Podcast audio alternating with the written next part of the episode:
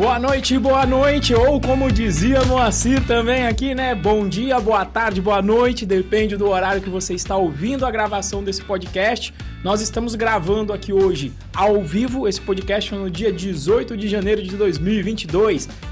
Podcast DevProd número 141 e seguindo aí a máxima do último podcast que deu o que falar, Hoje a gente vai continuar na pegada da Valesca Popozudo aqui. Hoje é só tiro, porrada e bomba. Vou falar aí como foi o processo do layoff que eu sofri aí na Boozer, né? Ou layoff, eu até fui estudar o termo layoff que no inglês é só uma, uma saída temporária. O termo mais correto seria demissão em massa, né? Mas aí a gente traz esse termo de layoff para a coisa ficar mais suave. Hoje não tem suavidade. Hoje, se eu pudesse, eu ia estar tá com um cacetete aqui do ratinho, ó, batendo na mesa e falando: hoje não vai sobrar pedra sobre pedra. Vocês vão entender aí todos os detalhes sórdidos dessa história aí. E eu espero que tenha bastante mensagem também de aprendizado para esse momento macroeconômico que a gente está passando agora nesse ano de final do ano aqui de 2022, com um movimento de demissões em massa por várias empresas. Se você está ouvindo isso aqui de repente muito no futuro, foi um movimento que aconteceu em 2022. A, a Meta, a Facebook demitiu 8 mil pessoas, Apple demitiu, empresas brasileiras demitiram, Loft, Nubank, é, é, Boozer. E aí fica aquele sentimento de, meu Deus, que por acaso parece que até no episódio 139, eu talvez já estivesse prevendo, mas eu já tinha gravado, já tinha um bom tempo aquele episódio, onde era quais empresas contratam em época de crise. Parece que foi curioso aqui o um movimento, apenas dois episódios depois a gente vai falar sobre demissão em massa. Hoje esse episódio está rolando no encontro avançado que a gente faz dentro da comunidade DevPro. A gente tem um encontro para discutir assuntos avançados e também usa aqui para gravar alguns podcasts. E hoje a gravação desse episódio vai ser diferente. Eu estou aqui com um aluno, membro da comunidade é, DevPro, que é o. Eu vou tentar falar o nome dele porque ele fala que sempre a, a galera não consegue. Herman, tá? o nosso correspondente internacional, porque como hoje eu sou a pessoa que você é entrevistada, eu não queria ficar no monólogo falando comigo mesmo. Então, perguntei lá quem gostaria de participar e o Herman mostrou aí a, a proatividade necessária para todo Dev Pro, que com certeza vai ajudar ele também aí a entrar nesse mercado de programação. Boa noite, Herman! E aí, boa noite a todo mundo, galera. Boa noite quem está ouvindo pelo Spotify, quem está vindo e ouvindo pelo YouTube toda a galera da, da DevPro e vamos, vamos conversar sobre esse tema bem complicadinho, né? Que, que quem não ouviu falar do layoff, que acompanha a tecnologia, sabe, né? Que desde pequenas startups até grandes empresas, como falou o Renzo, passaram por esse tsunami de layoff, né? É que a bolha cresceu demais.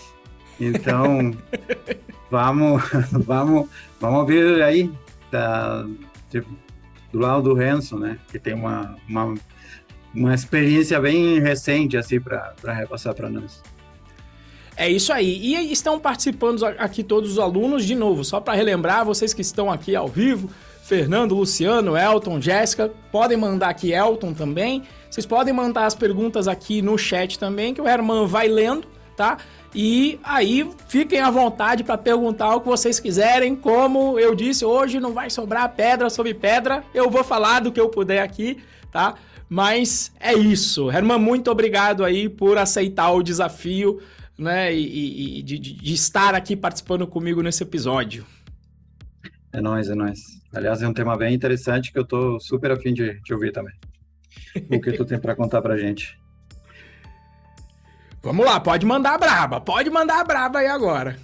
Renzo, igual para começar, eu, eu, acho que seria interessante, talvez, tu explicar um, um pouquinho o contexto, né, de dimensões Legal. atual, mundial, na área de programação, porque, tipo, teve layoff em todas as áreas, né, a crise foi global, pós-pandemia, a gente está vivendo uma ressaca, né, porque estamos saindo, mas teve mudanças na economia, e dentro da tecnologia, todos sabemos, né, que passou todo mundo a, a home office, todo mundo a trabalhar também comprando muito mais pela internet, etc.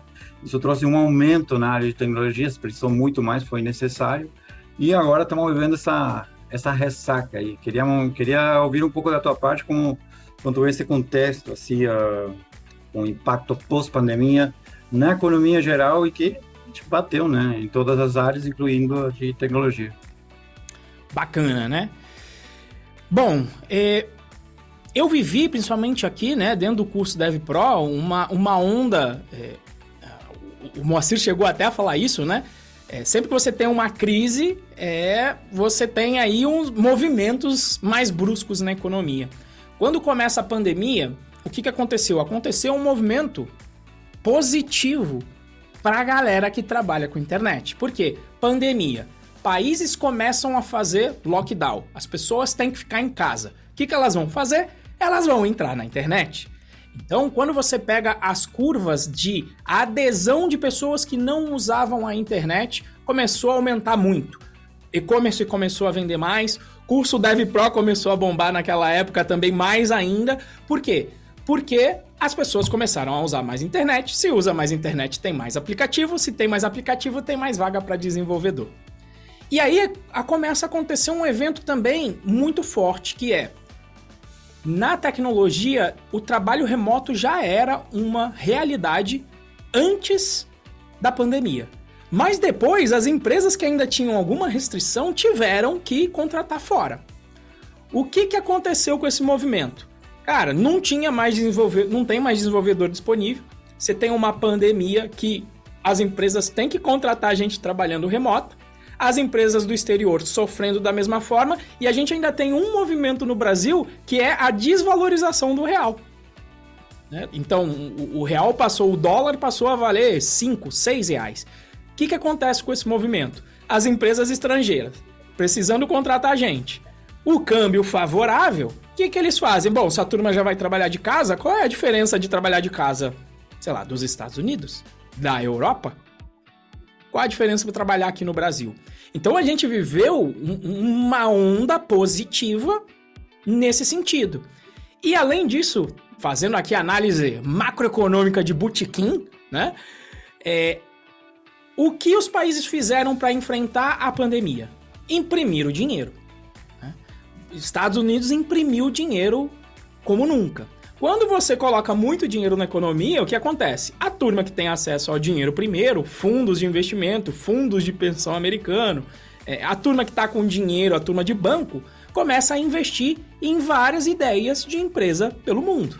Algumas delas que talvez não receberiam investimento caso é, é, é o dinheiro não estivesse tão abundante e as empresas, como o caso até de Facebook, e-commerce, começam a ver o crescimento nas vendas online, começam a se preparar para um crescimento vultoso. Tá com grana disponível, cresce a demanda pelos serviços, vamos contratar como nunca e preparar o nosso time para esse crescimento que vai ser interessante. Qual que é o problema disso? O problema disso é que a premissa da turma era: bom, agora que as pessoas descobriram a internet, mesmo depois que acabarem os lockdowns depois da pandemia, a galera vai continuar utilizando a internet de uma maneira crescente. Qual é o problema? O problema é que essa realidade não se não foi concreta. Quando acabou a pandemia, a galera estava querendo mais é sair de casa. As pessoas voltaram com o hábito de consumo de comprar certas coisas não online. E a demanda para qual as empresas tinham se preparado diminuiu. Fora isso, vem o impacto de imprimir dinheiro nos países. Quando você imprime dinheiro, fatalmente, isso é cíclico. Toda vez que você vai estudar um pouco de economia, eu não sou um gênio nisso, mas todo mundo sabe que tem um ciclo. Quando você imprime dinheiro, você está fazendo a dívida para o futuro. Todo mundo vai achar lindo na hora que o dinheiro está sendo impresso, os devs vão ganhar salários maravilhosos. O problema é que uma hora isso vai ser cobrado. O preço. Qual que é esse preço? Eu, na minha vida, eu tenho 40 anos, fiz 40 anos ano passado, eu nunca tinha visto a inflação no Brasil ser menor que a inflação de, de sei lá, da Inglaterra, dos Estados Unidos. A inflação veio lá fora. Quando a inflação vem lá fora nos países, o que, que acontece? O governo tem que subir juros. Se o governo sobe juros, aquela grana que os bancos tinham para financiar empresas de tecnologia, startup, seca. E tem modelo de startup que existe pensando em, olha, eu só vou sobreviver se eu tiver um outro round de investimento, uma outra rodada de investimento. Se essa rodada de investimento não acontecer, as startups têm que mudar a forma delas de trabalhar. Como que é a forma de uma startup trabalhar? Ela é, gasta muito dinheiro para conseguir abocanhar uma fatia relevante do mercado, porque depois de abocanhar essa fatia relevante, aí que ela vai começar a dar lucro. Qual que é o problema? Se o teu caminho é esse e você fala, opa, secou o dinheiro no mundo, não vai, tá, não vai ter mais esse dinheiro disponível. Você tem que mudar a chave do objetivo da tua empresa de crescimento para eficiência financeira. Você, e aí, já é, o Y Combinator, eu me lembro de ler um e-mail lá pelos meados de junho de 2022, então tô falando há sete meses atrás, falando, gente, não contem com outra rodada? Agora é a hora que a gente vai separar né, os homens dos meninos, as mulheres das meninas, em termos de empresa. Vamos separar quem vai sobreviver aqui. E aí é nesse cenário onde você se prepara para um crescimento e ele não acontece, que o empreendedor tem que ajustar os custos. E um grande custo da área de tecnologia, para não dizer o maior, são as pessoas que trabalham com tecnologia. E é daí, para mim, essa explicação, não sei se, se tão longa quanto vocês esperariam, mas esse, é o meu entendimento de por que aconteceram estão acontecendo ainda, né? Acontecendo, não, estamos, estamos aqui no meio ainda, mas o porquê de acontecer essa onda de termo layoff, mas que o termo correto são. É, é, o termo correto é demissão em massa. É por isso que a gente vê essa onda de demissão em massa é, no mercado de, de, de, tecnologia em particular, porque é impactado por conta dessa dinâmica das startups. Faz sentido aí, Herman? Faz sentido, faz sentido sim. Fora que, bom, no meu caso, como no caso de muitos alunos também na DevPro, a gente está entrando no mercado de trabalho, né? E eu mesmo com layoff não paro de ver vagas igual, né? As vagas estão ali.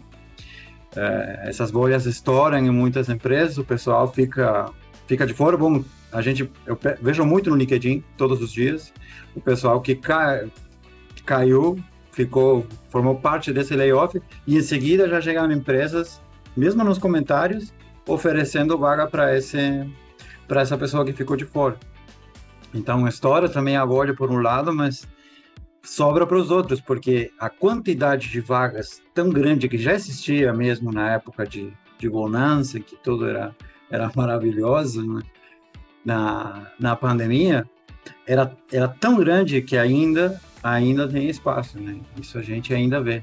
Mas uh, isso é uma realidade agora, vai continuar acontecendo, né? Situações de layoff na, na área de tecnologia passou a ser uma área tão já sempre foi, mas agora cresceu enormemente. Né? Então, eu já queria começar te, te perguntando para quem já está na área de trabalho, e bom, isso pode passar a, a, ser mais um número, vamos dizer, dentro desse, de, dessa onda de demissões, como não ser pego, né, de calça curta numa demissão? Maravilha, né?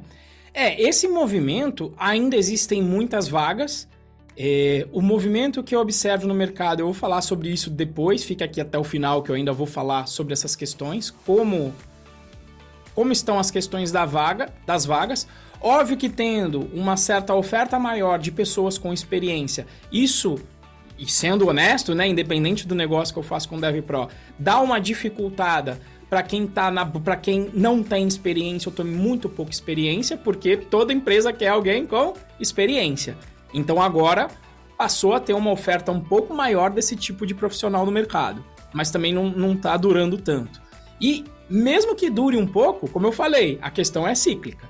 Então, a gente vai passar por essa depressão e daqui a pouco a gente vai voltar nesse oba-oba aí de novo, daqui a pouco a turma com, com, começa a imprimir dinheiro de novo, começa a criar startup de novo. E assim, pelo menos o dinheiro que secou não é o dinheiro de startup inicial. Tá? É, o que, que, eu quero dizer com isso? O que a turma chama de dinheiro semente, de seed money. Pelo contrário, esse daí tá bombando bastante. Que para um fundo, você falar em um milhão de dólares para um fundo não é tão relevante para um fundo. Então, esses seed monies continuam acontecendo. Então ainda existem essas vagas das empresas que estão recebendo essa grana inicial.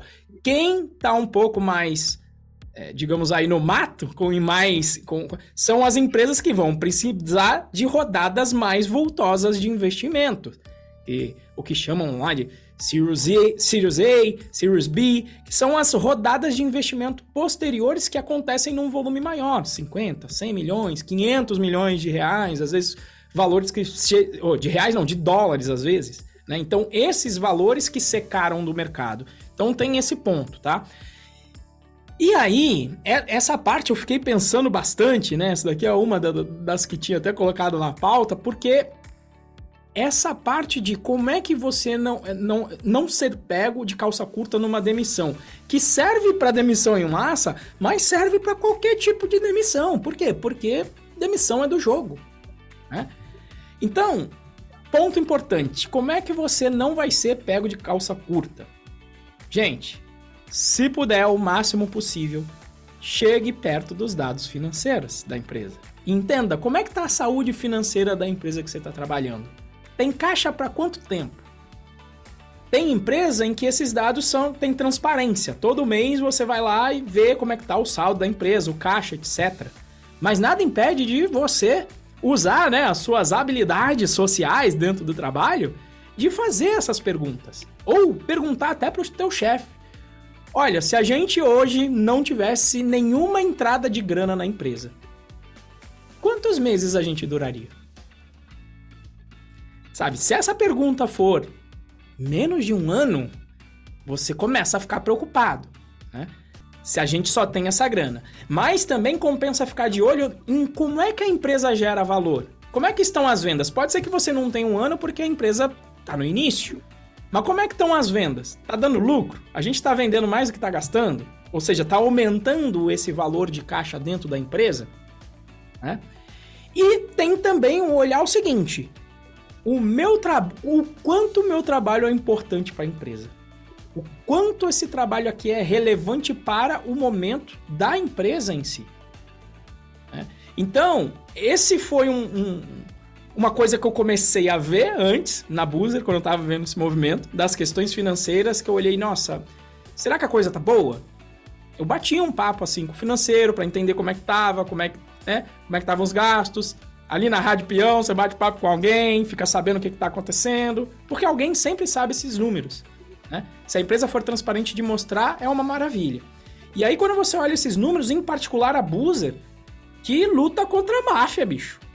Ali é, tá lutando contra monopólio de máfia, de máfia de transporte. Então, eu, ó, eu não falo mais em nome da Boozer, eu fui demitido. Eu tô até com a camisa aqui do Boozer Tech, então agora eu posso falar. Cara, luta contra a máfia, bicho.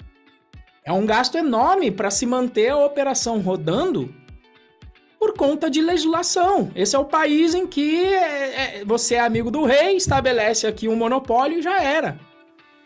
Monopólio que eu não, não vou citar nomes mais no Espírito Santo, o juiz vai lá e fala: Cara, eu vou bloquear 45 milhões da Busa, por quê?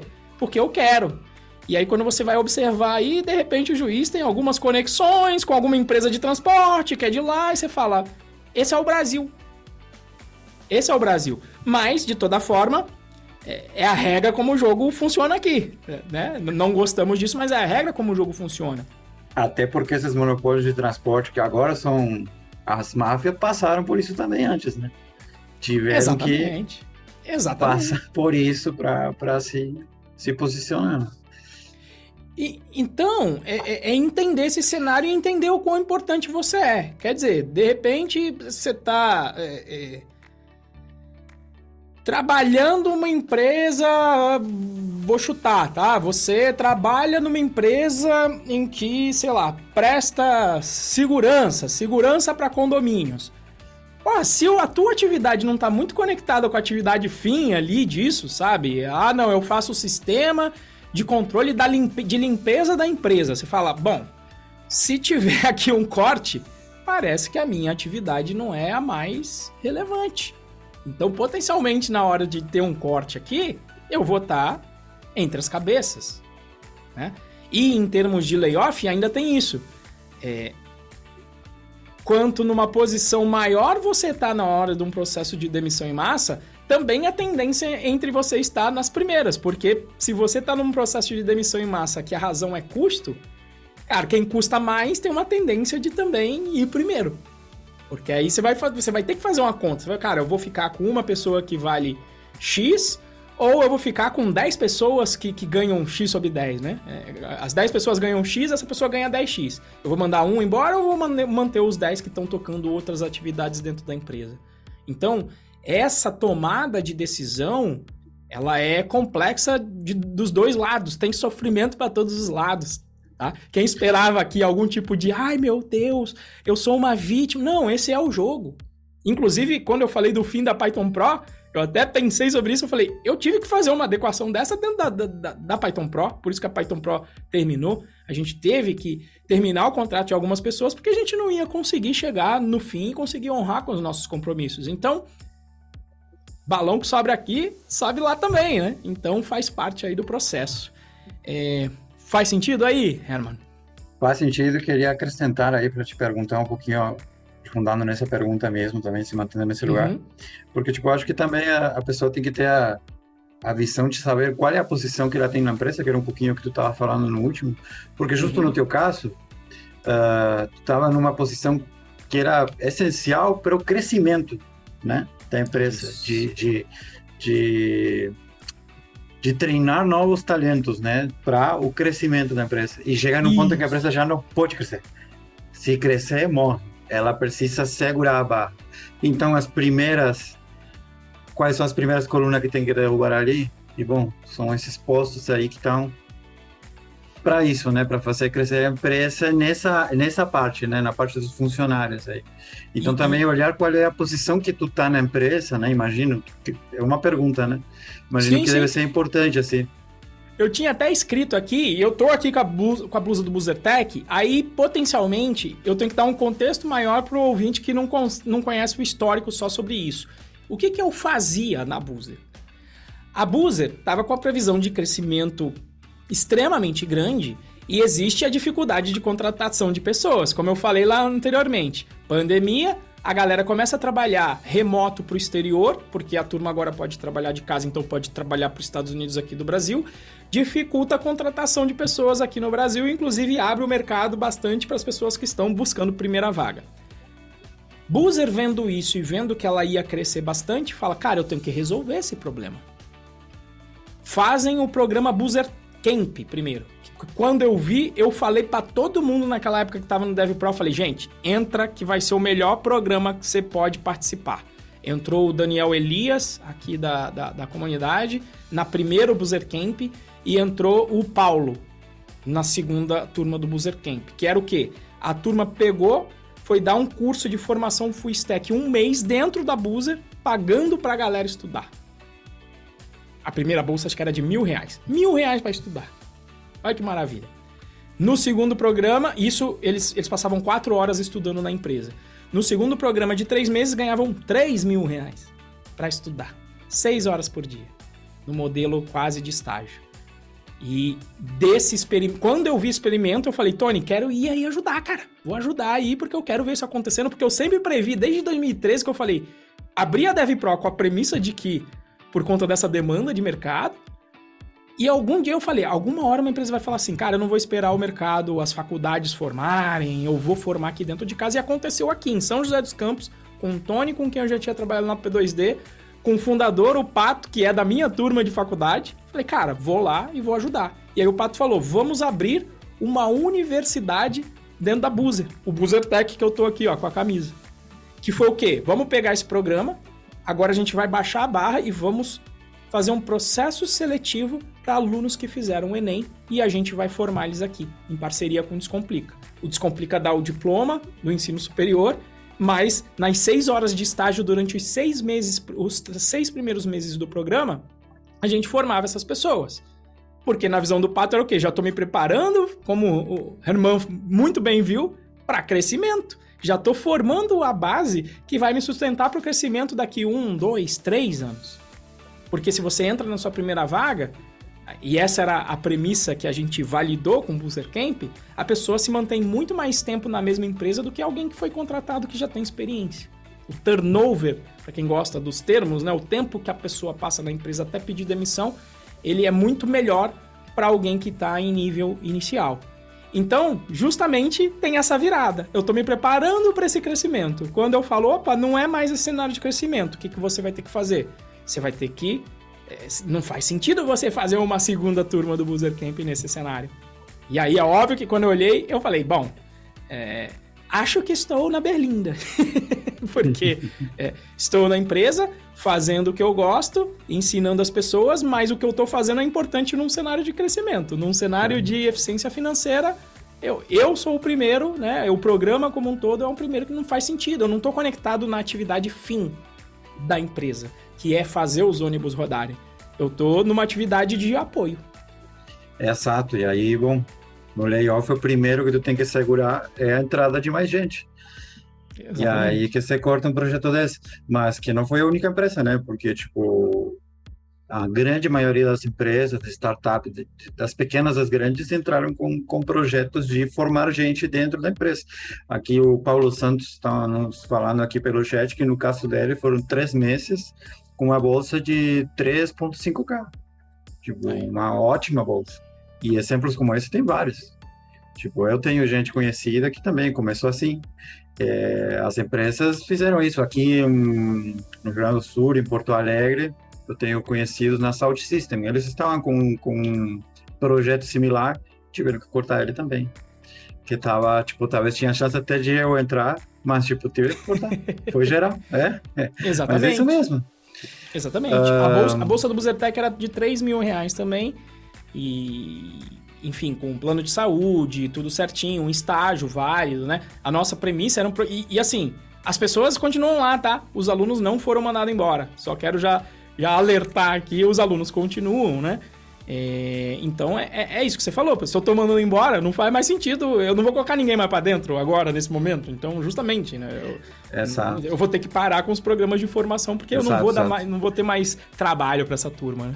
Nessa empresa que eu comentei, na Source System, até eles o que estão fazendo é procurando coisas para esses alunos fazer também. Não demitiram, mantiveram a galera, mas cortaram cortaram os próximos projetos. Eu vou segurar algumas perguntinhas, mas já temos algumas perguntas aqui no chat, mas vou perguntar para quando eu acho que o tema seja referente a isso. Uh, mas aí, seguindo, seguindo a linha do raciocínio, né? Primeiro, como, como se preparar para estar preparado para a chance de uma demissão. E depois eu queria te perguntar, é, bom, como tu foi informado dessa demissão? Eu acho que uma curiosidade que talvez vários temos, né? Como são essas como, como que te passam essa informação? Vem um chefe conversar contigo por e-mail? Como que acontece? Ah, vamos lá, né? E, como é avisado você começa a reparar né, na empresa, opa, calma, o movimento está aqui meio estranho, o que, que, será que vai acontecer? Vamos estabelecer as metas, e será que a gente está chegando perto das metas? Em termos de aviso, normalmente o processo ele é, é, é curto e grosso. Que é, você recebe o e-mail de, olha, não vamos mais precisar dos seus serviços, o RH vai entrar em contato com você né, e, e, você vai entrar em um, em um plano de demissão. Porque Imagina como que é o sentimental de de repente você ter mais de 100 pessoas sendo mandadas embora no mesmo ambiente. Pode ser até perigoso as pessoas lá dentro juntas num ambiente de estresse emocional, entende? Então você recebe isso por e-mail, eu sei que é, sentimentos, depois eu posso falar sobre isso, né? Vários sentimentos te passam, e em particular para mim foi a minha primeira demissão. É, então... É, já posso perguntar para somar, né? Nessa pergunta também, como tu se sentiu a partir disso. Né? Isso. Então, é, é, quando te avisam, vai ser isso, né? E eu batendo um papo, quer dizer, e aí eu sempre falo para vocês aqui, de certa forma, é a razão do nome de ser disso aqui, quando eu e o Moacir criamos o nome Dev Pro, a gente buscava um nome é, Dev ligeiro, Dev esperto, é, só que sempre os nomes é, é, não queriam dizer o que a gente estava querendo dizer, porque esperto às vezes tem uma conotação negativa, mas no sentido da malemolência do brasileiro, daquele contato social. Então, o que acontece? Quando eu vi esse movimento, né, do que está acontecendo aqui na empresa, eu comecei a, a, buscar as informações. Deixa eu conversar aqui com o turma do financeiro, etc. conversar com o chefe. Daqui a pouco você vê algumas pistas ali de falar, cara, será que pode acontecer? E aí, quando você tá conversando com as pessoas, você, cara, como é que tá a empresa? Como é que tá a saúde? Pode acontecer o mesmo que tá acontecendo no mercado inteiro? E as metas que a gente tem? A gente tá perto, tá longe? E se a gente não bater? Então são as, as conversas que você vai tendo e você vai sentindo. Mas, quando você ainda tá nesse processo de coleta, você ainda tá naquela dúvida ainda, pô. Um, será que vai ter? Dois, se tiver, será que eu tô na lista de quem vai rodar? Né? Então, essa dúvida ela paira até que, que alguém chegue e afirme: olha, vai acontecer a demissão. Então, quando eu comecei a ver esses sinais, o primeiro sentimento foi pânico, cara. Foi tipo, meu, eu tenho quatro filhos para criar. Né? Eu tenho quatro filhos. E o primeiro foi, cara, fudeu. Fudeu foi a palavra que veio na minha mente, né? É... E aí, quando eu olhei isso, eu falei, bicho, o que, que, que tá sob meu controle aqui? O que, que tá sob meu controle? Eu posso fazer alguma coisa para ajudar no aumento do faturamento da empresa? Cara, eu até manjo aí de marketing tal aqui que eu faço na Dev Pro, mas meu, se eu fosse fazer alguma coisa para ajudar a empresa, eu deixaria na mão os meus alunos. Então eu fiquei naquela, cara, não tem como nem eu, eu sei lá, dava algumas ideias de funil, de marketing aqui que eu tinha, mas, cara, não, não ia resolver o problema e eu ia de deixar a desejar com os alunos. E aí eu pensei, bom, o que eu posso fazer aqui agora? Me disponibilizei e falei: olha, se precisar no time de engenharia aí no ano que vem, eu já estava falando isso lá no meio do ano. Falei: ó, se precisar ir no time de engenharia no ano que vem, tô aí para ajudar, estamos aqui presentes, tal, porque eu não sei como é que vai estar tá a situação no ano que vem. Então você já começa a, a dar esses indícios, né? Do tipo, quero ficar, né? É... Mas eu foquei no que eu podia fazer, que era o quê? Cara, vou fazer o meu melhor no Boozer Camp. E aí eu ainda, te, como eu gosto de, de, de, trollagem, eu sou um cara que eu gosto de, de, de, trollagem, de, um pouco de, colocar pessoas em, situações difíceis. E o Avelino, meu chefe, é meu brother. O Avelino foi pra Buzer por causa do programa Buzer Tech, porque ele queria aprender a formar pessoas. E aí eu pensei comigo assim, rapaz, eu vou colocar o Avelino em maus lençóis agora. Sabe por quê? Porque eu vou fazer um trabalho mais do caralho ainda agora aqui. Porque se a molecada, eu vou começar a colocar eles no time de tecnologia, porque eu quero entregar o resultado, isso é resultado do meu trabalho. Isso vai ficar uma história do que foi entregue. E se esses moleques entrarem no time de tecnologia, velho, eu quero ver o que, que vão fazer para demitir a molecada. e eu comecei. Meu irmão, seis meses, a, a, o meu planejamento era colocar de forma cadenciada os alunos de seis em seis, começando em outubro. A gente tinha 38 alunos. A ideia era ser, eu fiz lá a conta de padeiro, falei, beleza, vou começar em outubro, termino lá em março, é o meu prazo. Dividi, fiz a conta de padeiro, colocando mais ou menos uns 6. Na primeira leva foi 12.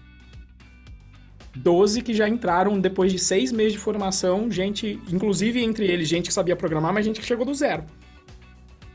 E aí começou o feedback da galera.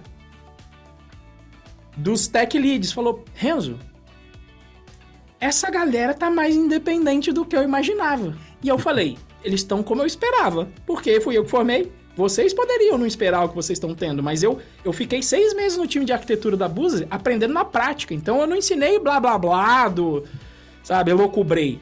Eu, eu faço a mesma coisa que eu faço na Dev Pro, mas lá mais intenso ainda, porque eu sabia quais eram as ferramentas. Então lá eu pude falar, cara, tu já vai aprender aqui com Vue.js, com um projeto que a gente já usa, tu já vai baixar o projeto real, já vai começar a fazer pendência. Comecei a meter ticket, inclusive, dentro com a turma, depois de seis meses. E aí, eu comecei em outubro, e em dezembro, eu já tinha enfiado 31 nos squads de tecnologia. E, aliás, perdão, é muito arrogante da minha parte falar que eu coloquei. Eles se colocaram. Porque eles deram o sangue e aí eu fui preparando também a moçada. Quando eu fui vendo os, os indícios, eu falei, cara, eu não posso falar para eles o que eu tô enxergando ou as informações que eu obtive dos outros. Porque eu sou um gerente a cargo de confiança. Eu não é, posso falar exatamente, massa... mas eu posso falar o que eu li pelas entrelinhas do que eu falei. Gente, agora vocês têm que dar um gás bizarro, entendeu? Por quê? Porque eu não sei, o mundo tá complicado, tá tendo layoff por aí, né? É... Até alguns chegaram a perguntar, e aqui, vai ter layoff, Renzo? Eu falei, cara, não sei. Eu, em algum momento eu soube, e aí eu tive que falar, cara, não sei. Assim, eu fico olhando, pode ser uma possibilidade. E se for essa possibilidade, a gente tem que fazer o nosso melhor. Então eu só foquei em colocar a molecada lá. Que inclusive, né, no, final o Avelino falou: Puta, cara, eu tô conversando com os tech leads e estão todos gostando. Falei: É isso aí, velho. É, ser, ser diretor é isso aí, é lidar com uma situação difícil e eu vou fazer o máximo pra te colocar num, num, numa saia curta aí com essa molecada. Até porque uma facilidade também que te dá esse tipo de projeto dentro de uma empresa é que tu tem o tiro certeiro. Tu tá direcionando essa galerinha diretamente para o que a empresa precisa, que é a partir do protocolo deles, de como é a visão deles tem que ser o trabalho isso. lá, e tu já está preparado para isso, então, claro, tu consegue, tipo, com muito esforço, uh, criar um, um funcionário, um dev muito bom, né? Que tem a dificuldade dentro da Dev Pro e outras universidades assim, da área, que, bom, o leque é muito grande. A gente Isso. tem tudo para aprender. E não uma, uma coisa direcionada especificamente para X empresa. A gente tem que estar tá aqui preparado para todas as empresas. Então tem, tem, tem essa parte também que, que facilita, né, para poder colocar Sim. essa galera lá. Aqui eu coloco vocês em um feixe, né? Do tipo, putz, back-end com Python, Django. Né? Front-end com JavaScript e Vue. Quando eu fiz isso, eu já limitei o escopo de vocês para focar em uma coisa só para chegar mais rápido. Mas obviamente Ainda que diminui. Bem, porque é enorme. Isso. Então eu limitei já para você conseguir estudar, porque se for tentar estudar tudo não vai rolar. Mas quando você está dentro da empresa, então você já sabe exatamente como que a pessoa tem que chegar preparada. Por isso que foi tão rápido. E, e, e, aí, depois disso, quando eu, tipo, em algum momento eu fiquei ali, eu conversei e falei, cara, eu vou rodar mesmo. Não tem para onde ir, não, não tem condição nenhuma. Nesse momento, o sentimento foi de raiva. Raiva total. Eu lembro que eu conversei com, com o Moa, tava. Cara, eu falei, cara, vamos conversar. O Moa viu, inclusive, a notícia do layoff, e aí, como é que você tá? Eu falei, ah, fodeu. Mas mesmo antes disso, foi sentimento de raiva. E aí eu parei para olhar para dentro. Toda vez que eu fico com raiva, olhar para dentro. Por que, que eu tô com raiva? E aí eu olhei e falei, eu sei. Depois, obviamente, de mastigar um pouquinho, eu falei, eu sei porque que eu tô com raiva. Por quê? Porque é um programa animal dos mais legais que eu já fiz. Dentro de empresa, mudando a vida da moçada diretamente e vendo isso e sendo bem pago para fazer isso. É por isso que eu tava com raiva, porque acabou. Sacou? E aí o último sentimento foi justamente, bom, beleza, entendi porque eu tava com raiva, não tem o que ser feito. Sentimento de mudança. De realmente entrar naquela de gratidão do tipo, cara, eu vou ficar feliz porque aconteceu. Não triste porque acabou. Aconteceu, a moçada tá lá. Né? E o que eu desejo, né, pra, pra galera, eu, pô, estão lá, são meus amigos, o Pato é meu amigo, o Yuri é meu amigo, o Tony é meu amigo, as pessoas com quem eu me formei também nessa área de, de de tecnologia. Tomino, que já tinha saído, Cauê, Tyrone. São os meus amigos que ficaram lá, né, cara? A situação é ruim tanto para quem sai, eu não sei para quem é pior, na realidade, se é para quem sai ou para quem fica, porque quem fica fala também, ih, rapaz, é, será que vai ter que rolar outro em algum momento? A carga de trabalho vai ter que aumentar porque agora tem menos gente. Então eu não sei o que é pior, se é eu ficar. E o programa de demissão da Boozer foi muito generoso também, saca? Então, nesse momento foi, cara, vou ficar feliz, porque foi um resultado do caramba. E, e, o que eu quero, qual que é a minha torcida?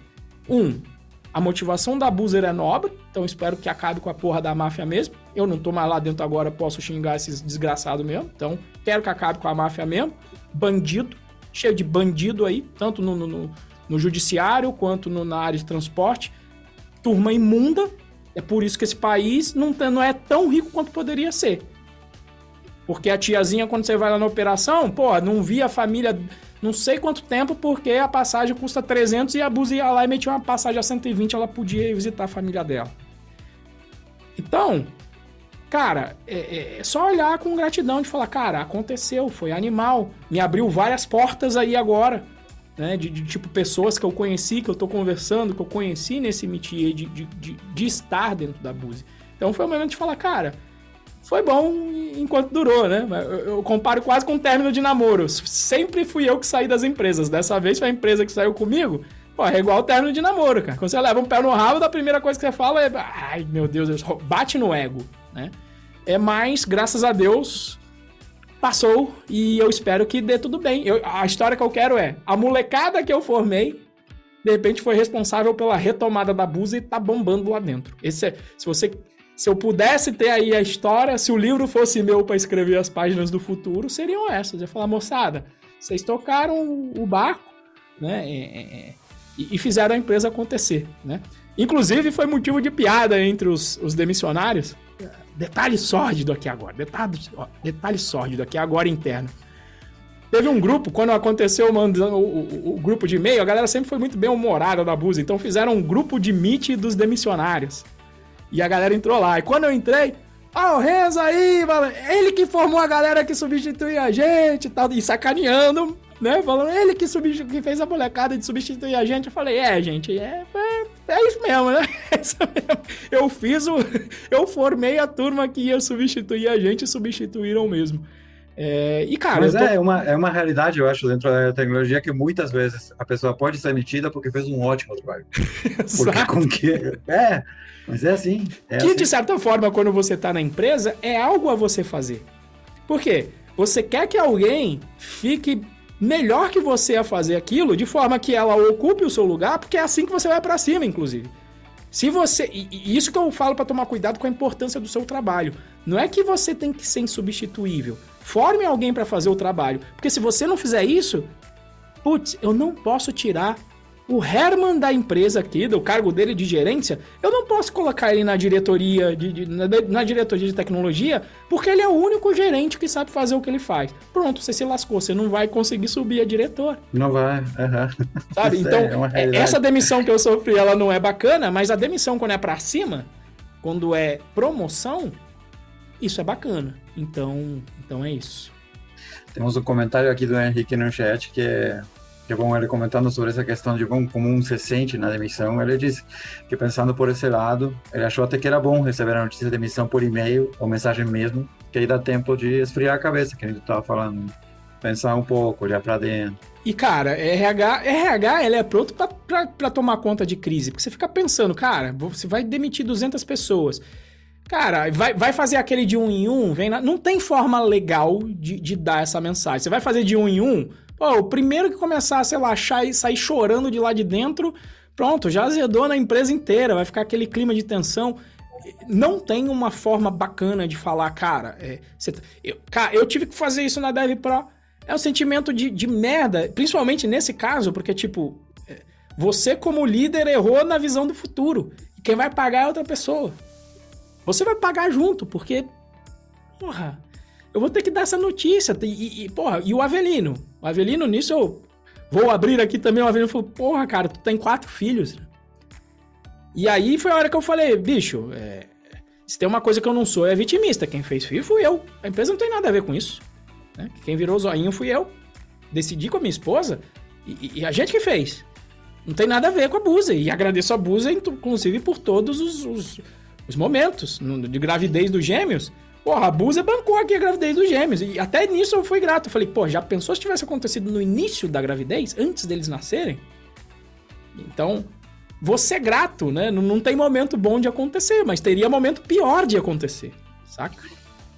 Renzo, pegando essa linha aí. Uh, papo reto, como sempre foi na Dev Pro, eu tô feliz da vida de estar participando aqui no, num podcast, porque eu conhecia da Pro assim, eu seguia todos os episódios de vocês por lá.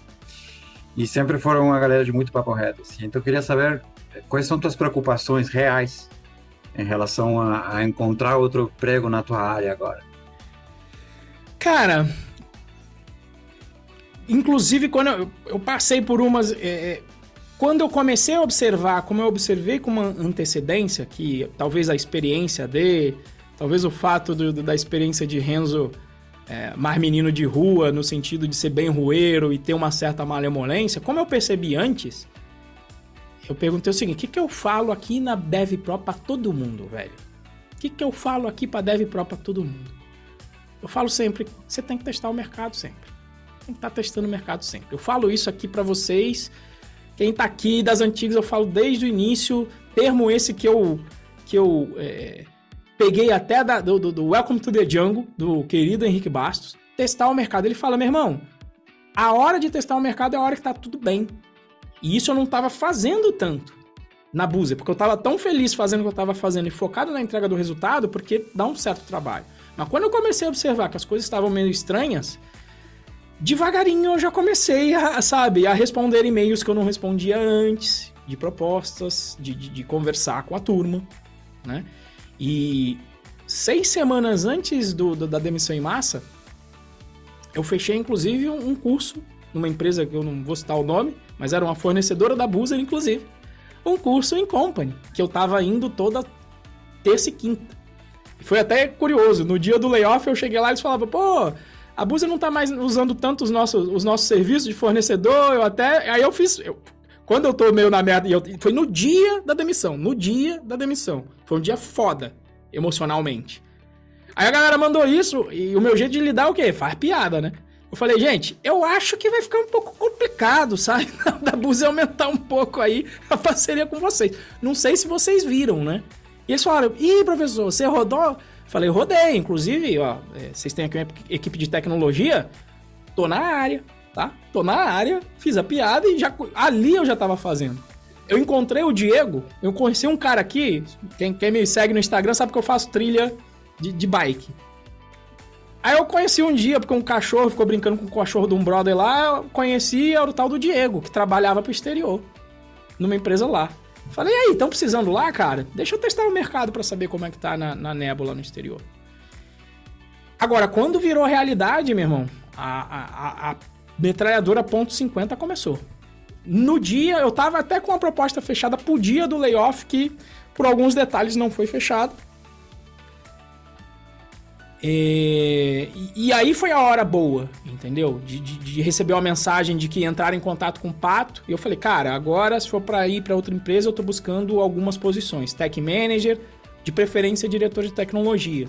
E aí o Pato manda lá, meu, meu referral, quando alguém perguntou para ele, um conhecido nosso em comum, foi perguntar para ele, falou, cara, pode fechar com o Renzo. Ele entregou aqui o projeto dele, foi foda, é um, é um, um diretor de tecnologia a nível mundial.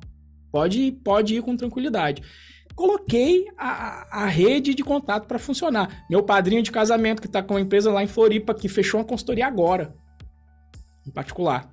Quando sair a gravação aqui, eu, não, eu, eu, espero não estar cantando vitória antes do tempo, mas aqui já está tudo acertado. É só assinar, o meu contrato já foi enviado, inclusive já marquei viagem. Vou encontrar com ele amanhã, dia 19, no evento com ele em São Paulo. Então eu fiz o que eu falo para vocês, porque, porque justamente eu, eu, eu, nunca quis ser o professor que, que é, faz o que eu faço, não faz o que eu, faz o que eu falo, não faz o que eu faço, porque ele não sabe fazer. Então eu falei, não, vou testar mercado. Processo seletivo, voltei a falar com o Og na Red Hat, com o Diego Maranhão, que é nosso aluno, que eu ajudei a entrar na Red Hat. Agora falei, Diegão, agora tá o inverso aqui, meu querido, como é que estão as vagas aí? E sabendo das vagas, ele, opa, ó, aqui tá na área melhor, tá pra SRE e, e QI.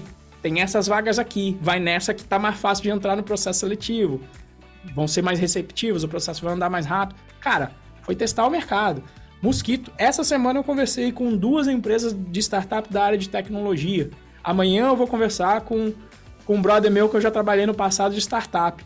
Cara, é ponto 50 em, em vaga.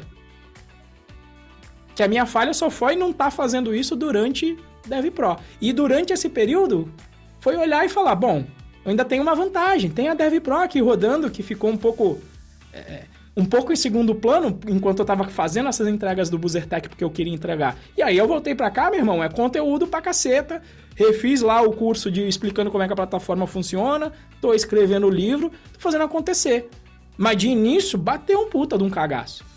E, e o curioso era ver algumas pessoas assim, né? É, é, é ah, não, é, é, é, uma galera falando, puta, que me... você foi embora, foi surpresa para muita gente, mas eu tinha uma galera falando, ah não, mas você é conhecido, para você tá tranquilo. Eu falo, puta, de repente fui até demitido por causa disso, porque todo mundo achou que ia ser tranquilo. Mas o cagaço, meu amigo, rola, rola para todo mundo. Você fica naquele, será que será que eu vou? Mas aí eu até usei isso. Falei, pô, se eu falo pros meus alunos para fazer isso, para não ficar de mimimi, para testar o mercado sempre, velho, eu tenho que fazer o que eu falo. Então eu me, me segurei bastante nisso. Então hoje eu estou com bastante tranquilidade de que as coisas vão funcionar, já fechou essa consultoria, pode virar uma possível diretoria na empresa desse meu amigo, só não vou mencionar o nome porque eu não pedi permissão, com várias outras conversas, inclusive conversa com empresas na área de tecnologia que mexem com educação, que eu ajudei por causa do Buzzertech, que eles vieram me perguntar como é que estava rolando o programa para repetir mais ou menos ou fazer parecido no programa que eles estão fazendo. Então, gente, como é que você faz para superar? Um, regra do jogo. Você foi demitido por quê? Foi performance? Se for performance, você tem que melhorar. Aí tá com você, tá com a bola com você. No meu caso, não foi. Eu entreguei meu resultado. Então, é, ainda falei, eu entreguei meu resultado. Tá lá. O programa funcionou pra caceta. Se tiver empresa que queira fazer, pode entrar em contato aí também. Não tem problema não. A gente repete, né? Então, se você entregou teu resultado, meu, é você jogar e colocar tua rede de contatos para funcionar que é a grande vantagem, né? É, a única empresa que eu fiz processo seletivo na minha vida formal foi a Red Hat. De resto, só foi desse jeito. Na Busa foi mandar um e-mail pro Tony. No que mágico foi um contato via Massanori. É, é, na, na P2D, que foi o primeiro, foi um contato para um cara que trabalhou comigo numa iniciativa de faculdade que foi a, a, a. Só foi rede. E agora, todos esses contatos que estão aparecendo, é só a rede de contatos rodando.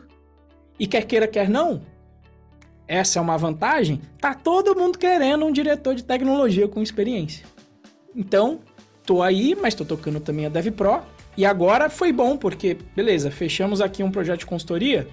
Agora também não tô com tanta pressa, entendeu? Porque você tomar também decisões e fazer escolhas com pressa é garantia de mau negócio. Então por isso que eu foquei em DevPro, vamos fazer acontecer. Vai ter um programa de aceleração DevPro aí que eu vou lançar agora em fevereiro para ajudar a moçada tá rolando um nível.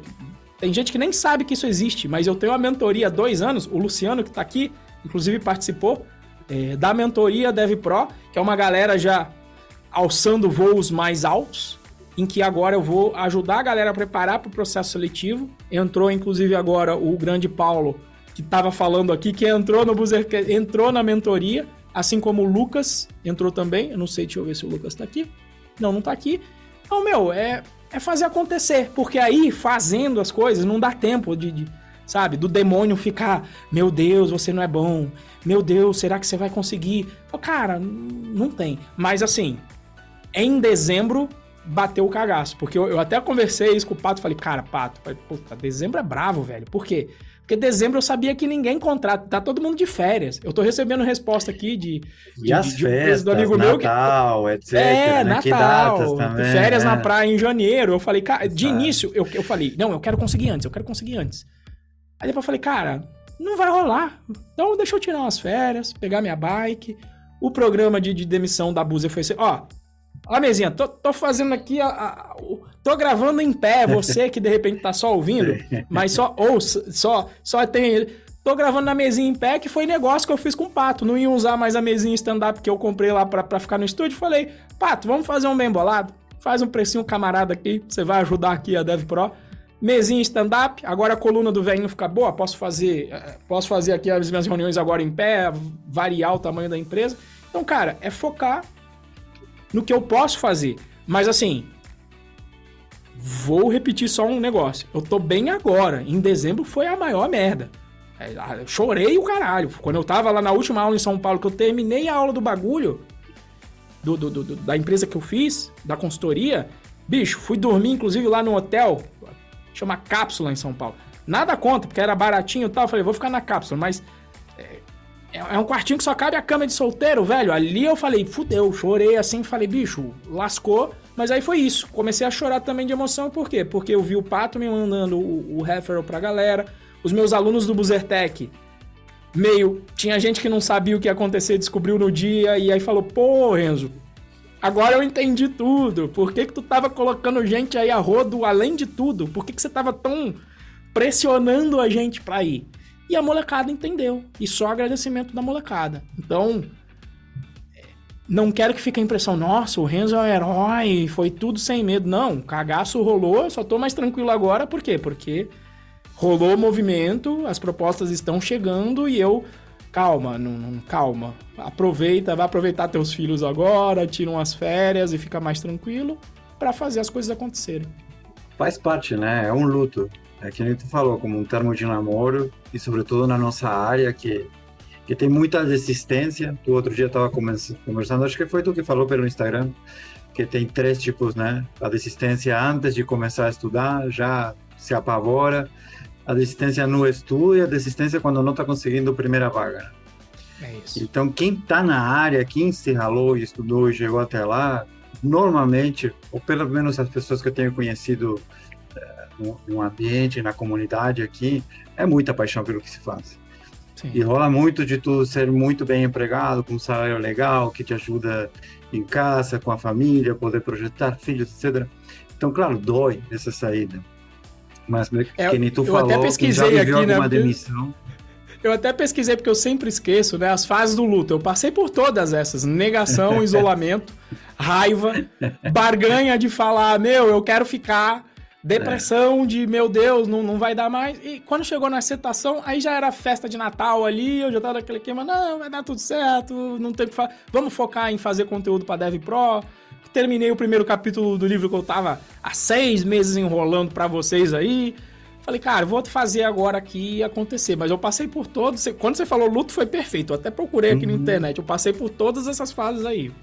Não, quem já viveu alguma demissão sabe.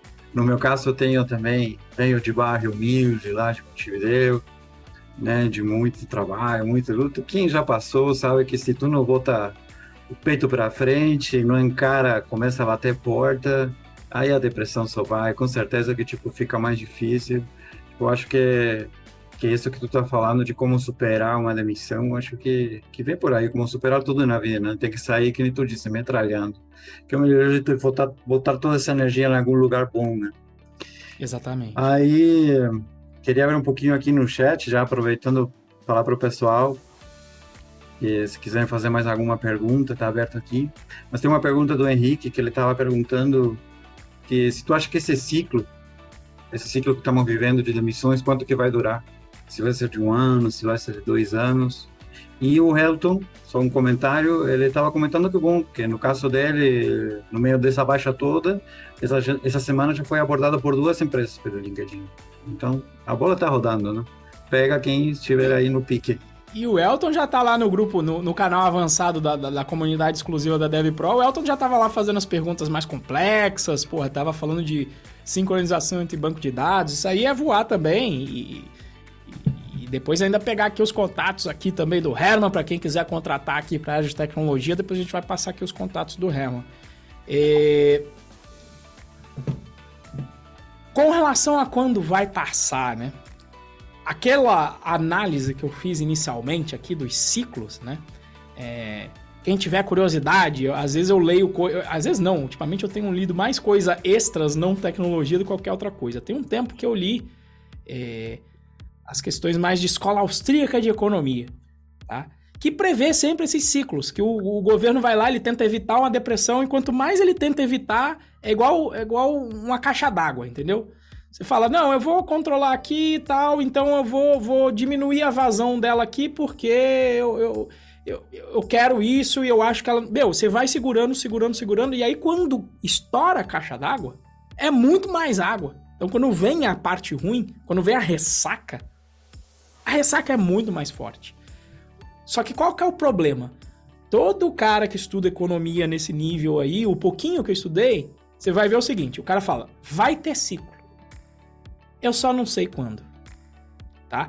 Eu vou te dar um exemplo da nossa área para quem tem um influenciador digital que eu admiro muito, gosto dele, gostaria de ter a comunicação do Fábio Akita. Quem é? Vocês conhecem Fábio Akita? Pega lá, o Fábio Akita falou há um tempão atrás, e, e, isso é o curioso. Ah, ele fez análise da bolha estourando. Eu falei que ia estourar. Porra, beleza. Mas é, e justamente ele falou isso. Não, eu falei que ia ser 2020, 2021. Mas aí, por conta da pandemia, imprimiram dinheiro ficou mais um pouquinho. Então, assim, todo mundo. Eu falar que vai ter um ciclo, que vai ter layoff de novo um dia, eu vou acertar. Eu falar que a gente vai sair dessas vacas magras algum dia e a gente vai voltar a estar tá mais ou menos como estava antes, eu vou acertar. O que ninguém vai acertar é quando. É impossível você dizer quando, porque é um sistema dito complexo. Então veja, ainda que o Fábio Akita tenha falado o óbvio, e ele fala isso no vídeo da bolha dele, eu não falei que ia acontecer. Não, beleza, esse daí é o, né, o, olha, olha só, vai chover um dia. Vai chover um dia, pô, tô certo, vai chover um dia, mas qual é? Por quê? Porque se você sabe disso, você se prepara e você até prepara opções de financiamento, de opção para na hora que cair você ganhar muito, etc. Às vezes você pode ver os sinais, tem gente que vai ver antes, tem gente que vai ver depois. O problema é que você nunca sabe quando. E aí eu vou muito pro pra questão seguinte. Aí a galera pergunta, é igual pergunta, ai, a, inte a inteligência artificial vai substituir o dev? Eu falo, cara, agora, com os dados que você tem, qual é a melhor área de dev que você pode investir? Inteligência artificial. Entendeu? E se você sabe que é um ciclo, vamos supor que agora realmente não tenha vaga para iniciantes. E eu tô falando que isso não pode não ser uma verdade, porque a gente tem ainda muito seed money, a gente tem empresa pequena. E, e quando tem essas crises, não é que o dinheiro some completamente, mas às vezes ele só muda de lugar. Ele vai para uma empresa que está mais perto de você, aí você vai falar, porra, aquele período que o pessoal falou que era crise, eu me dei bem, foi o primeiro emprego que eu consegui. Mas mesmo que, vamos dizer que, que miou essas vagas, que elas só vão voltar daqui a um ano, ou não sei quando vai ser, tá? Não tem melhor hora, você se prepara então, se você tem um colchão financeiro, tá trabalhando, então, cara, vai estudando pra você tá mais preparado para a hora que essa onda vir. Porque é igual o mar. Né? A onda vem, você surfa. Pô, se passou agora, você passou essa onda que tava boa, de salário alto, etc. Passou essa, amigo. Mas vai vir outra. O negócio é você estar tá treinando e estar tá remando para na hora que vem essa outra, você estar tá preparado. Então, essa é a pergunta de um milhão de dólares. Se eu soubesse quando ia ser o retorno. Quando, né? eu ia colocar minha grana nisso. Que é o que eu Mas falaria pro Akita. Mano. Botou a grana aí? Botou a grana aí em quando ia ser? Porque ele errou em dois anos. E, todo, e quem falar que vai acertar, não vai acertar, bicho. Cada um é. vai ter uma ideia tal. É, eu mesmo não achava que o layoff ia chegar na Busa. Não, alguém vai acertar, mas sempre vai ser uma, um jogo de adivinhação, né? E isso, isso. É. Vai acertar um de 100 mil que erraram. Exatamente. Mas talvez seja uma dica boa até para a galera mais nova, né? De que, tipo, esses é, ciclos acontecem com. Eu, eu, passei no de 2008. Eu, aliás, eu vi Torre Gêmeas ali, deu uma azedada. Crise de 2008 financeira, crise aérea do Brasil em 2005, tem gente que nem lembra dessa. Eu, eu sei porque eu fui trabalhar depois no sistema de controle do espaço aéreo. Impeachment da Dilma. O Temer vai fazer não sei o quê. Agora é o Bolsonaro. Agora é o Lula. Que, o que, que vai acontecer? Meu, são os ciclos. Então foca no teu. Foca são em ficar ciclos, bom. Exato. E sem entrar em discussões assim, partidária, política, do que for, não importa quem esteja em cima, se tem uma crise mundial, gente, não vai tem. bater, esteja quem for, aí não tem Deus que segure. Quando estoura uma bolha econômica, a crise bate. E, bom, essa é uma opinião pessoal, na, na parte que nos toca na tecnologia, sempre que tem uma crise, sempre tem oportunidade nova, né? Quando Exatamente. se cria crises, aparecem outras áreas. Bom, agora o varejo baixou, as entregas, etc., bom, aparecem outras oportunidades por conta de existir uma, uma crise. Por exemplo, as, as, as empresas que estão trabalhando para na, na, parte de quem está procurando emprego agora, está bombando. Exatamente. Imagina o quanto o Zoom não se deu bem com a pandemia. É. O Zoom, as ações dele foram lá para cima. Nunca vendeu tanta licença de Zoom, que é o inclusive que a gente está usando aqui para gravar nesse momento. Então, assim, é, essas grandes crises, elas trazem grandes oportunidades. Tem aquela célebre frase, né? Enquanto uns choram, outros vendem lenço. Então, eu tento ficar na medida do possível, na medida do que eu consigo, na turma de que vende lenço, bicho. Entendeu? Tem mais eu ouvi aí? falar de um de um nosso fundador de uma grande empresa, não é o nome, não é o nome da empresa, mas estamos falando de uma pessoa muito grande. Ele, ele me disse assim, eu disse, cara, eu adoro o Chris. eu não disse assim, eu adoro o Chris, porque sempre tem uma oportunidade nova por aí. A empresa que estava precisando contratar na área de tecnologia não deve ter ficado feliz da vida. Opa, agora tem uma galera disponível aqui no mercado. Então, enquanto uns choram, outros vão sorrir, não tem jeito. Não, e assim, gente, uh... crise é crise, tem que remar. Não Exato. tem o que fazer. Eu tenho uma pergunta aqui o, vamos ver, o Renzo. Um cara como o Renzo pode vir a ser pedreiro? E eu vou, vou acrescentar um comentário meu aqui. Essa pergunta é do Luciano. Luciano, eu estou procurando agora a minha primeira vaga como, como dev Eu deixei um negócio que eu construí por muitos anos, um grande sonho, fez, vendi minha parte como sócio para entrar na área de, de dev. Cara, enquanto eu não, não pego a minha vaga, eu vou pegar o que vi, porque é assim, vou pegar o trabalho que for. Acredito que o Renzo tem a sua, sua própria opinião a respeito, mas, gente, trabalhar tem que trabalhar. Se deu uma parada na parte da tua área, pagar os boletos igual. Exatamente. Se, cara, é que essa área, ela, ela, ela, nunca me deixou pensar muito sobre isso, mas, velho, é, eu comecei, o meu primeiro trabalho foi office boy. Fui office boy em Santos, lavei carro na época que eu estava estudando no cursinho pro colégio naval, fui militar no naval, fui militar no ITA. E, e hoje eu não, não, não, sou só um dev, né? Hoje, sei lá, hoje eu sei marca digital, sei, tô aprendendo tráfego agora para fazer o meu tráfego aqui agora que o Moacir, infelizmente, tá aí. Infelizmente não, felizmente tá tocando o negócio dele. Eu tô aprendendo a parte de marketing. Eu não. Eu, e se tivesse que ser pedreiro para colocar comida na mesa dos meus filhos, velho, vamos lá. O meu pai tem. Uma, aliás, história, história então aqui, ó. Quando eu tinha 16 anos, meu pai tinha um. fazia reforma em prédio. Cara, um dia não tinha ninguém para subir a porra do andaime num, num prédio de sete andares me chamou lá com 16 anos. Hoje em dia, se fosse história de, de, de trabalhador, iam, iam botar o meu pai na, na cadeia. Porque, meu irmão, fui lá subir é, é, os andames para montar o, as vigas para subir o andame. De sete andares, meu amigo. Quando tava no quinto, eu já não tava mais sentindo o braço. Ele, porque era tudo no manual, puxando corda e amarrando. Eu fiquei E eu nunca gasto, porque eu tinha que ficar amarrando os andames na própria sacada do prédio. Eu ficava imaginando, velho, se soltar uma corda dessa daqui, meu amigo. E assim, colocava uma madeira, ia para cima, colocava o andame, pegava madeira, subia na sacada, tirava, colocava madeira para cima. Então a chance de dar problema era grande. Então já fiz os meus biquinhos de pedreiro, tá? De estar tá subindo andame, de estar tá fazendo obra em casa. Então, se for necessário, bicho, é, é isso que vai ser feito. É, essa é a única certeza que eu tenho. Parado eu não vou ficar, entendeu? É, se eu cair, eu vou cair atirando. Se tiver que mexer lá para fazer alguma coisa, pedreiro o que for, meu, eu vou dar um jeito, vou querer fazer alguma coisa. É, igual com certeza, Luciano, que também Renzo tem. Uma, não sei se Luciano conhece assim, a experiência que tu tem, mas tem uma canalhada de experiência na área, né? Tipo, dificilmente talvez tenha Sim. que fique fora da área. Tipo, uma pessoa com tantos anos de experiência, aí é, é mais difícil. No caso de quem está começando na área, bom, aí sim, às vezes a gente tem que quebrar algum galho antes de subir na árvore mesmo. E sim, Mas... e, e, até puxar, teve, teve uma frase que eu ouvi, foi do Léo Rochael, inclusive. Ele mencionou a frase de um amigo dele, o amigo eu não vou dizer quem é, deixa quieto, mas que faz muito sentido. Que é, cara, no início da carreira, as empresas da área de tecnologia, tá? E do jeito que tá agora. Não, não sei se vai ficar assim para sempre, mas acredito que vai ficar por um bom tempo.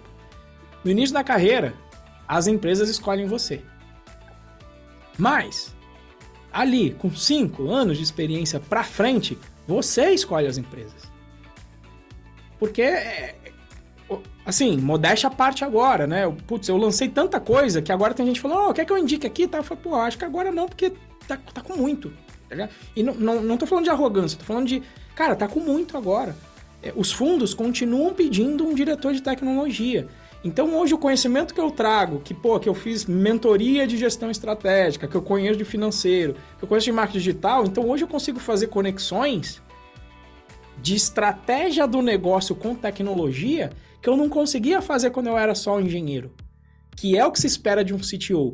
Então quando eu olho esse ambiente aqui, cara, aí eu tenho que olhar com uma realidade de que eu sou, eu tô na parte mais escassa ainda.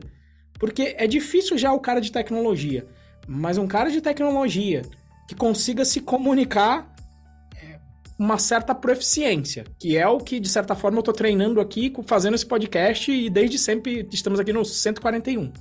Que é o que eu estou fazendo quando eu estou dando aula para vocês. Que é o que eu estou fazendo quando eu estou fazendo marketing. Que é o que eu estou fazendo quando eu estou fazendo venda. Porque eu sei fazer, sei lá, funil de venda. Eu sei fazer tanta coisa agora que é bicho. É, Aí é, é sair do vitimismo e olhar e falar, cara, esse é o cenário. Nesse cenário atual que pode mudar, eu não posso ficar arrogante e ficar quieto e não evoluir, né? professor meu, Roquete, falava cobre que não se arrasta não engole sapo. Eu tenho que estar tá se arrastando. Mas, agora que eu toquei e coloquei o dedo no mercado de novo, é o cenário que eu sempre falava para que era mais fácil falar para vocês, porque eram vocês, vocês que tem que fazer, mas quando sou eu, eu falo, cara, é, tá ok, vai dar tudo certo, tá tranquilo, dá para escolher, dá para falar, ó, agora eu tô num, vou dar uma consultoria, vou dar um pulo lá em Floripa. Inclusive, ó, pessoal de Floripa, se estiver ouvindo isso aí, dia 26 a dia 3 de fevereiro eu tô aí. Então, cara, você vai galgando esses espaços. E é, isso foi até o Moa que falou para mim quando tava conversando. Ah, Renzo, para de mimimi, velho. Porque, velho, se você quiser aí um emprego de, de, de, ganhar aí entre 15 e 20 mil, cara, é ser. Isso aí é, é na chuva, isso aí é o mais fácil que tem. Aí eu teria que baixar o, o valor, era isso. Tipo, numa realidade de Brasil, você ter essa condição de falar, cara, o pior que pode acontecer é isso. Você fala, bicho, eu vou. Vamos escolher, vamos trabalhar num lugar bacana. Vamos, vamos, né? Vamos tentar, vamos tentar bater as condições da Boozer, que eu tava falando que eu, quando eu fiquei com raiva, eu falei, puta, nunca vai ter esse ambiente de novo de ter a autonomia que eu queria, com o negócio que eu queria. Cara, não, pode ser que aconteça. É... Mas a barra tá alta com a Boozer. o Boozer Tech foi massa. Mas vamos tentar bater, a gente tá aqui para isso, né? Pelo menos eu, eu gosto de desafio. Vamos tentar bater e ter um lugar que eu vou falar, puta, ainda tá melhor que a Boozer isso aqui. Nossa senhora. Sim, às vezes assim também, gente, com ciclos econômicos, temos ciclos profissionais, né? Exatamente. Às vezes a gente pode ter vivido nossa, nossa era de ouro em alguma área, depois pode, dentro da mesma área da tecnologia, né? Fazer coisas novas, desafios novos. Pode ser uma oportunidade bem legal para se redescobrir numa coisa que a gente vem amar tanto quanto a empresa que estava antes.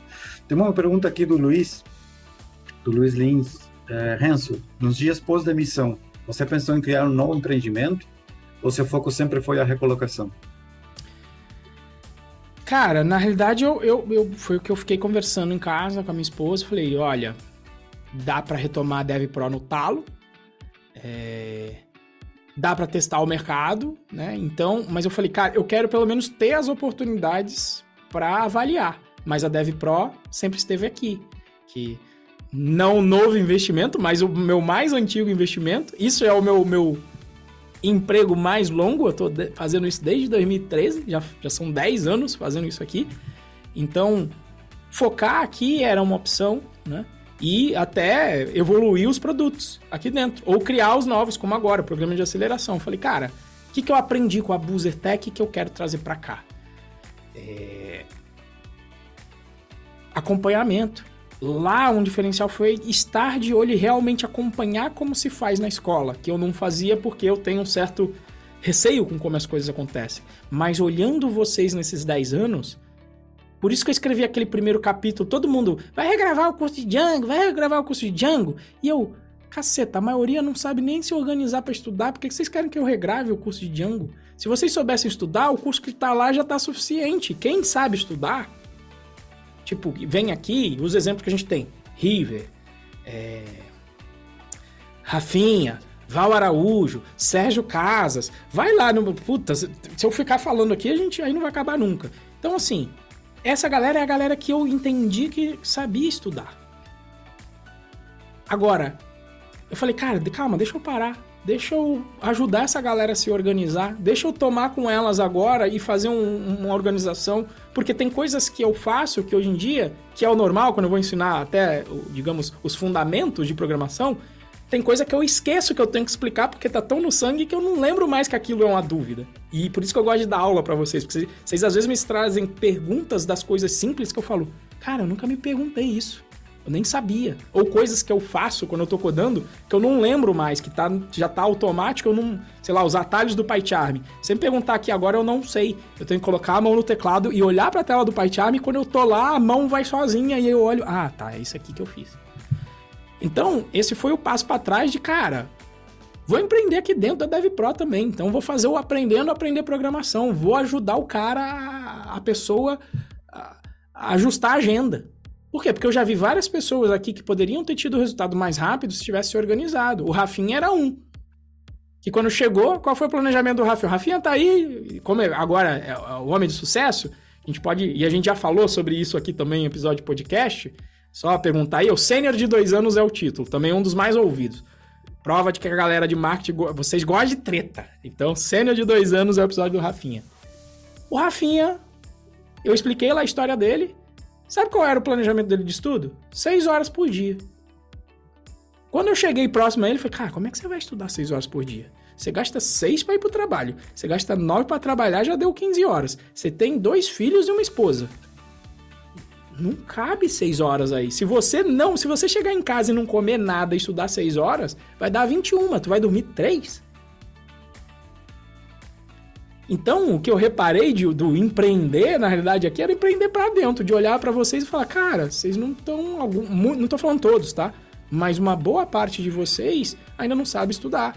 Então, por isso que eu não vou lá falar de Django. Não, deixa eu voltar aqui para a base, refazer um pouco da base, fazer um caminho mais direto dentro da plataforma, tem muita melhoria para fazer. E fazer as coisas que eu queria ter feito. Porque esse também foi o espírito, quando eu falei o seguinte: bom, acabou a Busa que foi da hora, mas a Busa me, me devolveu o, o ativo mais importante que eu tenho, que é tempo. Agora eu posso pensar em qual é a próxima aventura. Então, tem isso. E tem uma coisa que tá me coçando, que inclusive, quando eu, fui bater um papo com o Pato, com o fundador da Busa, fiquei lá umas três horas conversando com ele, que ele me colocou uma, sementinha do mal na minha cabeça que eu vou compartilhar aqui publicamente, uma ideia de empreendimento. Ele falou, véi, você já montou o Buzzertech, velho. Tá cheio de, de, de, de investimento seed money. Vamos pegar aí uma milha de dólares, duas milhas de dólares com esses caras aí, vamos montar uma escola de ensino médio de programação. E aí a gente bota essa molecada no mercado. Porque na hora que o cara estiver saindo da faculdade com 5 anos, esse moleque já tá 5 anos no mercado, ele vai ser chefe dessa galera. Mesmo que ele queira fazer faculdade depois, porque os melhores alunos da FATEC que eu dava aula eram alunos de ensino técnico, vamos dar aula já direto no ensino médio. É um dinheiro que já está aí na mesa. Porque você vai pagar, alguém vai pagar o ensino médio. Então por que não dá um ensino médio que você já, já sai dali e vai para o mercado? Que é, inclusive, a forma com que mais pessoas são formadas na Europa. A galera não faz faculdade, a maioria não faz, a maioria faz ensino técnico em vez de faculdade.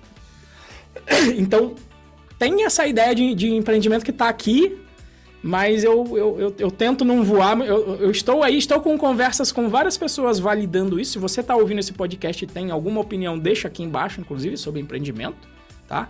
É, se, se valeria montar uma escola física, por quê? A DevPro acontece de maneira remota, mas realmente no BuzzerTech a obrigação da moçada tá lá seis horas por dia, se eu tivesse três anos numa escola, três anos com a molecada de ensino médio, três anos para inclusive se tiver problema de fundamento, de matemática, etc. O que eu mais tenho é amigo de ITA que sabe ensinar isso até o talo. Se tiver problema de fundamento, eu já conserto ali. Velho, eu eu ia resolver essa porra desse problema de, de apagão na, na mão de obra. A galera ia ficar puta que o salário ia diminuir depois que eu colocasse tanta gente no mercado. E aí você cria uma escola aqui em São José, cria um sistema de ensino, espalha pelo Brasil inteiro e domina o, o Brasil. Esse seria a ideia de empreendimento Renzo ao melhor estilo da minha época, desenho antigo, Pink Cérebro lá. É o cérebro pensando, e aí, Pink, o que, que nós vamos fazer amanhã para conquistar o mundo? É, cara, seria um empreendimento do caceta, porque seria fazer o Buzzertech só que de uma maneira é, oficial tiver gente aí que tá com ideia de, de, Enfim, se você quiser, inclusive, tocar essa ideia, se quiser me convidar, estou aqui. Se quiser investir, estou aqui. Mas se quiser até pegar a ideia e tocar o barco, é, o rei. A única coisa é que eu tenho experiência de 10 anos ensinando programação aí, já, já com a moçada e a experiência do Buzzertech. Então me chama, pelo amor de Deus, pelo menos para olhar. Beleza? Essa daí, essa. Gostei da pergunta, essa daí foi boa. E eu não sei, eu acho que talvez poderíamos iria lançando assim mais ou menos assim um final. E mais que então, nada, então, queria então saber... vamos, vamos fazer como das outras vezes? Vamos encerrar aqui o episódio, vamos começar aqui o processo de encerramento. Mas aí a gente continua com a conversa, até para deixar aquele gostinho. Você quer participar aqui ao vivo? Você queria estar no lugar do Herman fazendo aqui as perguntas? Você poder, queria estar no lugar da turma que vai poder conversar e trocar uma ideia aqui no privado? Aquela, aquela história que eu não podia contar aqui em público, que agora eu vou poder contar no privado. Então você entra lá em Python Pro, com.br ainda está no, no, domínio antigo, mas pode acessar lá. Você pode entrar e fazer a sua inscrição na comunidade DevPro para poder participar desses encontros de quarta-feira. E a gente tem monitoria toda segunda, quinta, sexta-feira e quarta-feira este encontro aqui para assuntos avançados e algumas vezes os podcasts. É, se você está ouvindo isso aí no Spotify, né? Vai lá, dá umas cinco estrelinhas. Se você está assistindo aqui no YouTube, vai lá, coloca lá no subscribe, me segue lá no Instagram, Renzo Pro BR e, gente, fazer o jabazinho aqui também. Herman tá aí, ó, cara que sabe se comunicar, entrevistador nato, já trabalhou na área aí, agora tá estudando na comunidade Dev Pro, já chegou no curso de Django, então já está aí para poder assumir uma vaga de desenvolvedor júnior em uma empresa. Então, Herman, faça o seu jabá aí, me diga quais são as suas redes para que os interessados aí, empresa que queira contratar alguém aí responsável, um cara técnico, mas que vai saber se comunicar dentro da empresa, esse cara é valioso, gente. Deixa aí as suas redes. Eu tô vendo que ele tá ali ligando a tela para de repente ele não tava preparado para ver a rede. Você quer que eu enrole mais para dar tempo de você ver aí ou já tá tudo Não, tranquilo, tranquilo, até porque passa. Muito obrigado pelo, por aceitar o, convite aí, me deixar de fazer essas perguntas aqui para mim, feliz da vida de participar. Uh, e se vão fazer aí, meu, vou passar meu LinkedIn, que é meu Sim. nome e sobrenome, Germano, como Germano, só que sem o O do final, UNGO, único no mundo esse nome e sobrenome, não tem como errar. e eu se finalmente terminei o, o curso Django ali na, na Bootcamp da DevPro, e agora já estou avançando, estou fazendo as aulas na real de. Vai olhar esse LinkedIn porque ficou maravilhoso, porque eu fiz ele na, na, na aula que tem na, no curso da DevPro de LinkedIn, a prova de. Como é que se chama? Não lembro o nome agora. O LinkedIn, Ai. a prova de. É. Nossa, era marqueteiro esse nome. Tem o um LinkedIn turbinado. É ótimo esse nome. É. Tem o um LinkedIn turbinado, mas tem. Putz, tem dois. LinkedIn Nossa, irresistível. LinkedIn, LinkedIn irresistível. é isso. Meu LinkedIn está irresistível, gente. Eu fiz com, com, com a galera que conversou aí, com Larissa Colombo e o Gilson Nogueira, foi bem legal.